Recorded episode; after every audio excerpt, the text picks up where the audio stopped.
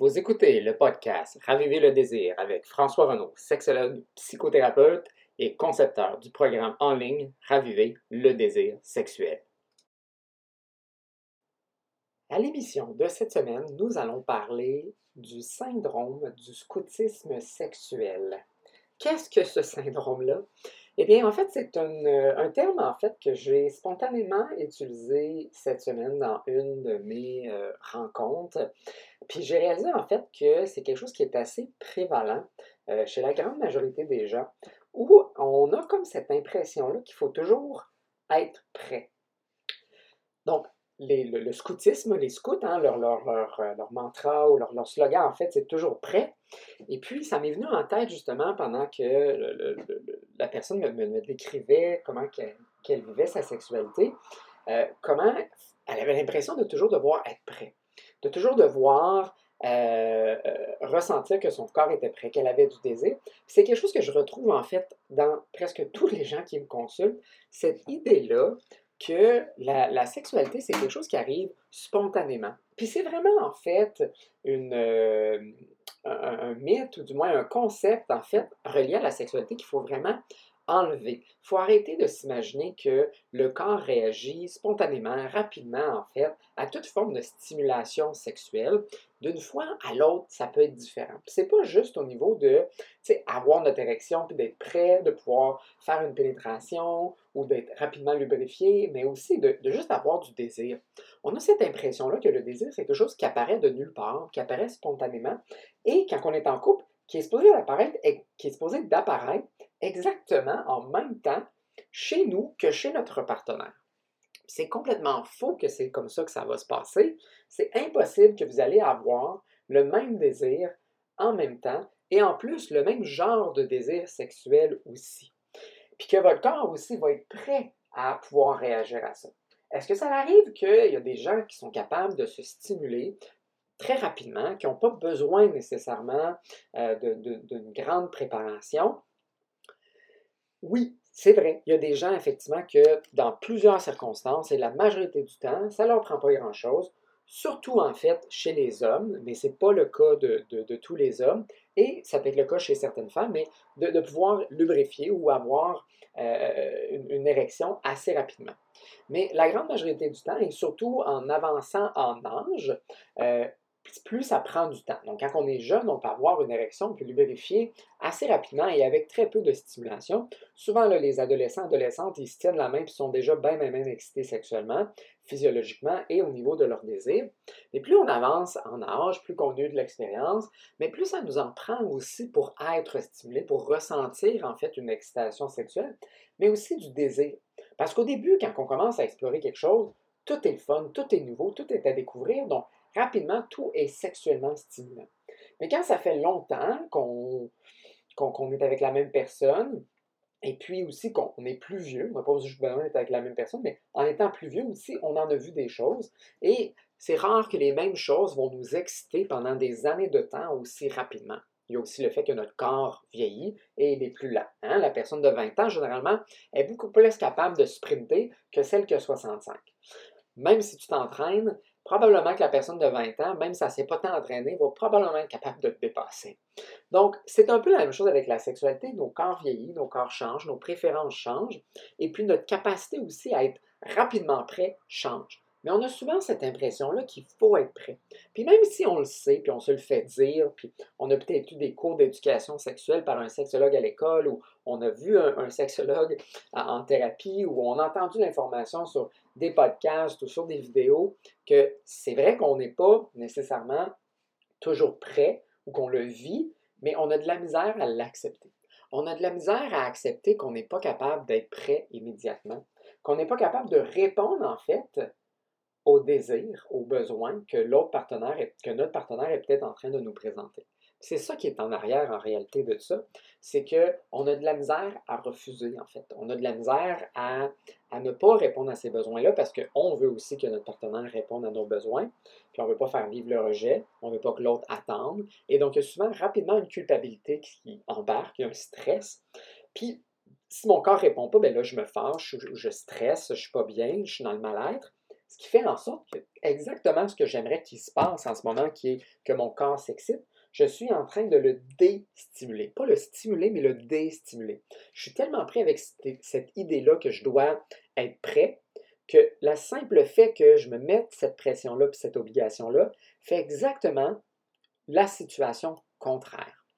Et donc, une autre des raisons pourquoi on a l'impression que ça doit être aussi rapide, justement, je faisais une émission euh, cette semaine à Pénélope où on parlait de, des stéréotypes, des standards que non seulement la pornographie font, mais aussi les comédies romantiques. Plus souvent, les comédies romantiques, les gens sont toujours très prêts, hein, ce sont des acteurs, et donc ils ont mimiqué en fait une, préparation à la sexualité, mais comme on regarde ces vidéos-là régulièrement, on s'imagine, on intègre émotionnellement le message aussi que la sexualité se fait facilement, naturellement, sans trop de difficultés. Et donc, on veut répéter la facilité aussi qu'on voit à travers de ces vidéos-là, que ce soit au niveau de la pornographie ou des films, la petite scène de trois minutes sexuelle, où ce que tout le monde est prêt très vite, s'excite très rapidement, et que dans les acteurs, les, acteurs euh, porno aussi, c'est un peu la même chose, rapidement tout le monde s'excite. Puis même si on sait que ces choses-là ne sont pas réelles, c'est quand même les modèles qu'on voit, c'est les modèles qu'on veut avoir. C'est difficile de se détacher de ces modèles-là parce qu'ils sont donc euh, fantasmatiques, hein? Ils sont, ce sont des, scénarios imaginaires, ce sont des scénarios qui, qui nous font rêver, qu'on aimerait ça, puis qui, qui, modèlent un peu la facilité. Et puis, comme on associe la sexualité à quelque chose qui doit être facile, euh, sans trop d'efforts, eh bien, quand on se retrouve devant une situation où ce que ce n'est pas le cas, que ce n'est pas facile, bien, on se sent brisé. On sent a quelque chose de pas correct avec nous, on sent quelque chose de pas correct avec notre partenaire, ou on sent que nous, on n'est pas correct parce qu'on n'excite pas assez notre partenaire. C'est là que si on n'est pas capable de décrocher de ça, de cette idée-là, tout au niveau intellectuel, rationnel, mais au niveau émotif, qu'on se permette en fait de sortir de, ce concept-là de scoutisme, de toujours être prêt, eh bien, ça fait en sorte qu'on manque plein d'opportunités qu'on aurait pu en fait vivre de façon agréable, mais qu'on ne vit pas de façon agréable. C'est une des raisons pourquoi les gens euh, euh, commencent à éviter en fait l'initiation à des relations sexuelles parce que ça vient tellement avec une pression initiale de s'activer rapidement qui ne vivent plus en fait ces situations-là avec plaisir. C'est une des plaintes que je ressens, que je, reçois souvent là, euh, dans les gens qui me consultent. Ils me disent Mais c'est long. une fois qu'on est dedans, c'est correct. Mais c'est long se starter. Puis souvent, on a, les gens reflètent que c'est plate. Puis c'est peut-être là, en fait, qu'il faut retrouver aussi un peu le plaisir. C'est le plaisir aussi d'activer notre corps dans, euh, par étapes ou de manière plus lente versus avoir cette, cette, euh, impression-là que les choses doivent arriver rapidement au, plus haut niveau d'excitation. Mais la montée aussi vers l'excitation, c'est un jeu ou un terrain de jeu qu'on peut explorer avec notre partenaire. Que cette montée-là tranquille, hein, en, en, vague vers le haut, vers le plaisir, vers peut-être éventuellement un orgasme ou pas, mais on peut, on peut prendre plaisir à ça. Et donc, on a le choix, en réalité, de voir ça comme il ben, faut que je m'active rapidement pour atteindre de l'excitation du plaisir, ou le chemin lui-même, c'est ça qui est intéressant. C'est pas l'activation finale. Je vais, je vous sortir là, euh, un dicton vraiment corny. Là. On a tendance à dire, hein, c'est le voyagement hein, qui est intéressant, c'est pas juste la destination. Mais ben voilà, c'est ça, c'est qu'on on voit parfois l'orgasme comme étant la destination, mais beaucoup de gens voient la destination comme étant excité. Donc ça, c'est leur premier, euh, leur premier arrêt de leur vol. Puis après ça, ils ont comme un autre vol pour atteindre l'orgasme généralement.